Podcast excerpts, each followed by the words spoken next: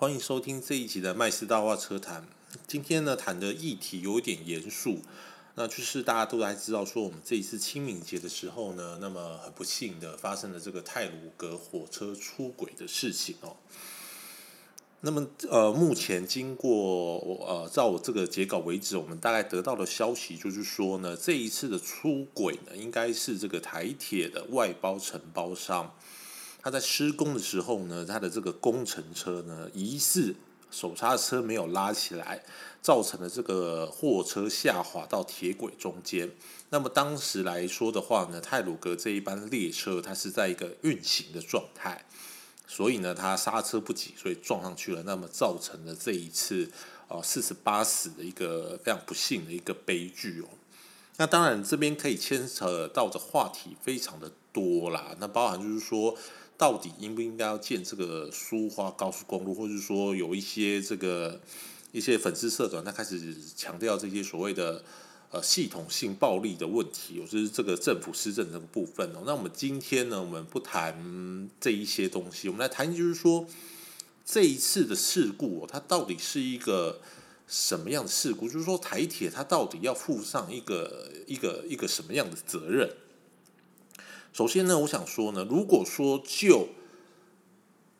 报章杂志所言，就是说这一次的事呃事故，它其实是一个因为这个承包商的司机呢，他没有拉起手刹车，所以导致成这个车辆下滑。基本上，我觉得这一个失误其实它是一个非常低级，然后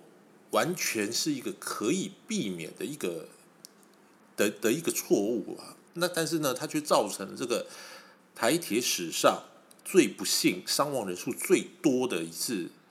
呃意外事故，为什么说它是一个非常低级的一个错误？我们知道，就是说，如果说你今天是因为操作不良，或者说刹车失灵导致成一个交通意外来讲的话，虽然说它是一呃它的结果一样是不幸的，但是它可能是因为机械上的因素。可是你说，因为我没有把手刹车拉起来，然后造成了。四十多位的这个我们的同胞，然后不幸的丧命，我觉得这个真的是一个非常非常低级，而且是一个难以原谅的错误。那我想谈的一点就是说呢，面对这个问题，我觉得我们的相关单位以及说我们所有的，包括说我们的所有的驾驶人呢，我们都应该要去思考一个问题，就是说，我们是不是平常对于这一些基本的安全防护的知识，或者说我们对于用车的这个知识来说。我们是严重的不足，而且是非常的匮乏的。为什么会这样说呢？我还记得哦，我因为我以前当兵的时候，其实我是担任这个驾驶兵的职务。那你如果有开过军车，你就知道，军车除了呃，在这个军车上面，不管你是开所谓的这个战术型车辆，或者说你跟我开一样开十吨半，开这个德利卡，或者说在开这个小青蛙，车上通常都会配有一个东西叫做枕木。那个枕木其实就是一个三角形的木头。只要呢，你的车辆停妥在任何地方的时候，不管你是平地还是什么之类的，你都要把这个枕木放在你的前轮跟后轮，防止你的车辆呃发生滑动。那这个东西你放在过去这个两吨半，因为你说这个两吨半的车辆，它的历史非常的悠久了，它可能啊什么打过越战啊，什么什么不管。你说他可能因为这个刹车的部分，它没有这么样的牢靠，所以你你你必须要放枕木，防止这个车辆的移动。我觉得这个可以理解。可是我当时也非常的好奇，我就说，像我们后来，因为我们当兵的时候开的这个十二吨啊，或者说这个十吨半，都是 Toyota 的新车，都是 Hino 的新车，或者是宾士的新车，它这个手刹车还是气压式的刹车，为什么还要放枕木？那即便是我到了这个，在我老板到了这个陆军总部去开会的时候。哎，我们那个陆军总部的停车场，你的这个主官去开会的时候，那个其实外面是有宪兵会巡逻。他巡逻说，第一个你的车辆有没有干净，第二个你的车辆有没有放枕木。所以这个枕木来讲话，它是一定要在车上，而且你只要一停车的时候，你就必须要把枕木架妥的。所以相对来讲哦，你反而比较少看到说我们的军车会发现这种什么手刹车没有拉开始滑落这个事实。那你如果说对于当兵这个车辆，你可能不是很了解哦。你如果有机会的时候，你去日本去玩的时候，你就会发现，只要他的游览车一停妥的时候，司机第一个事情哦，他不是跑去喝茶，不是跑去上厕所，而是什么？他把他的车上的这个轮挡，也就是所谓的这个呃，我们就当兵用这个枕木啊，把它放置这个轮胎的前后方，把它夹起来。甚至呢，你到日本这个街上，你只要看到他们的那个货车啊，包含那种宅急便啊，要去这个超商取货要送货的，他这车子一停妥，他也一样，就是要把这个所谓的轮挡，要把它的这个这个装置啊，把它装设到位。那我不晓得说这个是不是他们的一个规定什么之类，只要，但是你只要到日本去，你会发现说他们这个观念做的是非常非常的确实。回过头来，为什么说这个东西很重要？如果说今天这个承包商他的手刹车是有拉的，如果说今天这个承包商他的枕木是有放置好的，他有这个放置这个轮挡的习惯，今天这个意外是不是就不会造成？而这个意外他所付出的这个代价，既然是四十八条人命，所以我才说他为什么是一个非常低级，而且是一个完全完全可以避免的一个错误。所以我常常在，所以这次事件，我一直觉得说，其实台湾对于台湾好像每个人都会开车，就是会开车的人非常多，但是我们对于这个开车的一些基本概念，其实非常的不足。其实不瞒大家说，那可能很多人，我周边的朋友或者说我的一些粉丝，他可能知道说，因为我开的车是啊 B N W 一个手牌的一个车型，即便我都有拉手刹车的习惯，但是呢，在我的车子的后呃后箱部分，我都去买了一个所谓的轮拱。轮挡，这个观念是谁告诉我？这个观念其实是我爸告诉我。因为我们家早期呢开的是一个非常破烂的这个喜美，那可能那个手刹车拉起来。因为你知道，有拉手刹车不代表说它的车子就不会下滑，有可能这个车子辆坡度太陡，亦或者是我们常常知道手刹车它其实是有个寿命。那一般正常来讲话，比如说你的车子要六响，代表说你这个手刹车是好的。如果说你的手刹车拉起来可能只有两响三响，那代表说你的这个手刹车的这个刹车片它需要更换。所以我还记得哦，当时哦，我还小时候，我爸爸他只要带我们去溪边玩的时候，他停到这个山坡的时候，他都会到路的旁边去找什么？找石头，找石头来充当这个所谓的轮挡。我那个时候才知道说，原来哦，这个观念哦是这么样的重要。你即便那个时候没有说这种，就是所谓的做那种双啊，我们现在用的这个所谓橡胶制品做的这个轮挡，做的这么漂亮。但是你可以利用在地的这一些材料来避免任何意外产生的这个机会，因为我们的货车哦没有拉手刹车，或者是因为手刹车失灵，导导致成这个货车往下滑的这个滑动的这个意外层出不穷。幸运一点撞到路边停的车，不幸一点，如果说你的后面刚好有小朋友经过。有老人家经过，亦或者是像这一次泰鲁格的事件，它的下面是个铁路，你造成的代价是多么多么难以令人挽回。那你说这个轮挡这个东西它贵吗？它一点都不贵，网络上一个才几百块而已，甚至你要拿木头自己去把它裁成一个三角形也可以。这么小小的一个东西，这么廉价一个东西，它可以避免这么多无谓牺牲的东西。但是台湾人对于这个这项物品的接受度哦，却是非常的、非常的贫乏了。我觉得，所以呢，我觉得今天这件事情哦，我我也我也必须要呼吁一下蓝绿的政治人物啊，因为其实我这几天本来要讨论另外一个话题哦，就是说蓝绿的政治人物好像都很喜欢欺负弱势哦，特别是两轮界的呃，特别是对于两轮的这种歧视感是非常深的。为什么会这样讲？大家知道我们现在的新北市的这个区间测速基本上是暂停的嘛？可是呢，这个新北市呢，他最近召开了一个道安汇报的时候，他们就觉得说，因为我现在区间测速暂停了，他们搬出来的这个数据啊，就是新北市交通大队提出的数据，他就说，我自从这个区间测速暂停了之后呢，我的这个肇事啊，我的这个违规率哦，增加了百分之五百一十趴，非常的多。五百一十趴，那那个总违规的这个件数是四百六十四件，在北宜公路这个部分，所以他们觉得说我们恢复区间车速是一个非常必要的事情。那我觉得很多人看到这个东西就说：“嗯，对啊，你看哇，加了五百一十趴，好多，好严重，区间车速其实还是蛮有必要的嘛。”但是我看了这个数据哦，我只想问这个新北市政府或者说新北市交通大队一个问题哦，那个问题就是，请问一下，你这个增加五百一十趴的这个比例，是你指的是违规的这个比例吗？你的违规件数是四百六十四件，那我想请问你哦，虽然说现在新北市政府的这个区间车速在北宜公路这个路段它是暂停的。但是你的固定式照相有没有暂停？没有呢。你的固定式照相机或者是说移动测速照相的这一个部分，它是持续可以运作的，因为它没有治安的疑虑嘛。所以你这个五百一十趴跟四百六十四件的这个违规数，它是什么的违规？它是超速的违规吗？还是说你把那些什么没有戴安全帽啦、改装大灯啊、改装排气管的这个东西，全部都算到这个四百六十四件的违规？那你是哪一种？但是我必须要讲，如果说你这个四百六十四件的违规跟这个呃等于加了五百一十趴的这个比例，全部都是区间测速暂停之后啊，全部都是超速违规的话，那代表什么？代表区间测速没有用嘛？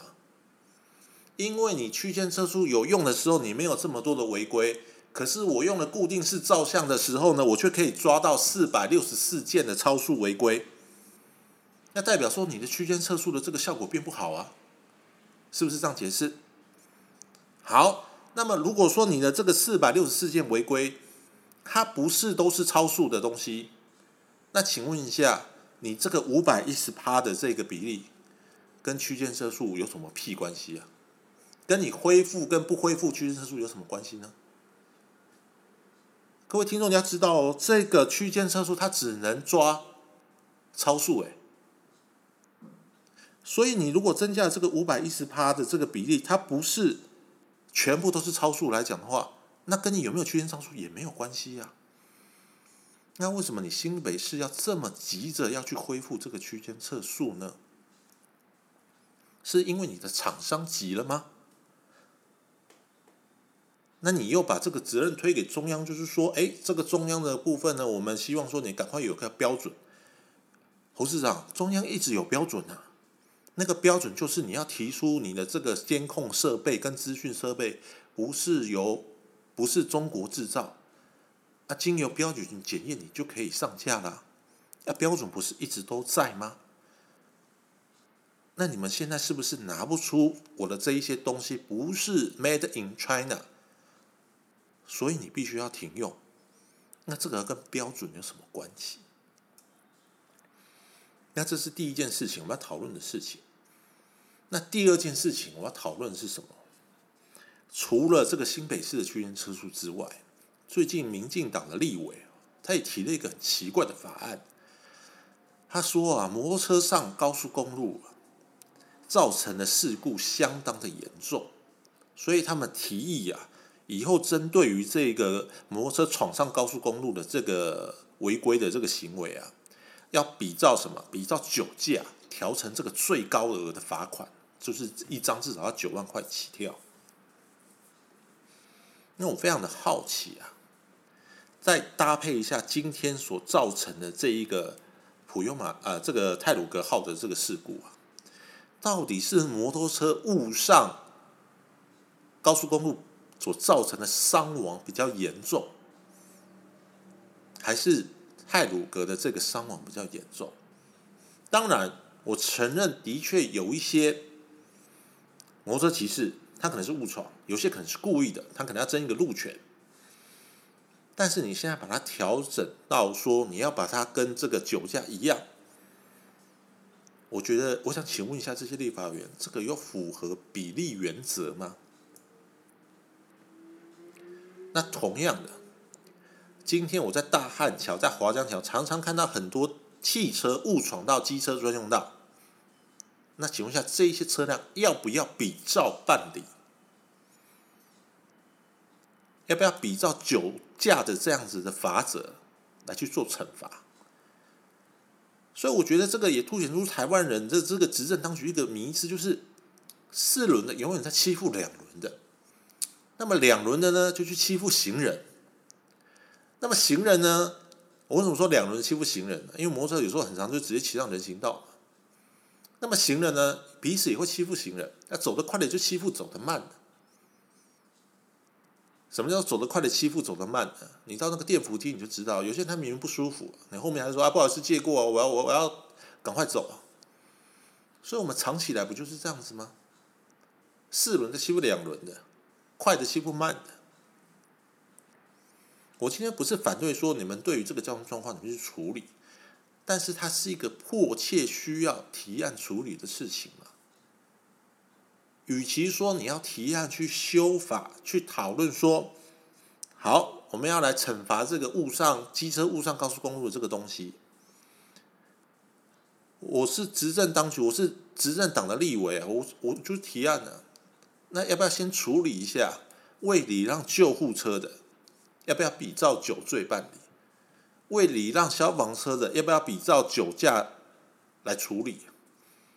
我相信你，如果对于这一点的立法，